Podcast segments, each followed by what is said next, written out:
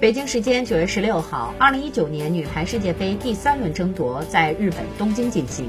与同样保持不败的俄罗斯交锋。中国女排通过针对性发球较好的限制了对手，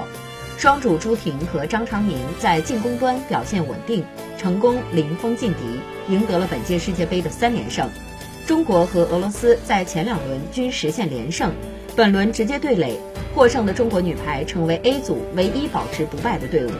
中俄曾在世界杯交手六次，中国队四胜两负占优。按照赛程，中国女排在这两天将对阵多米尼加和日本女排，前者曾在十五号三比一击败了韩国女排，后者则坐拥东道主之力。中国队想要延续连胜也并不轻松。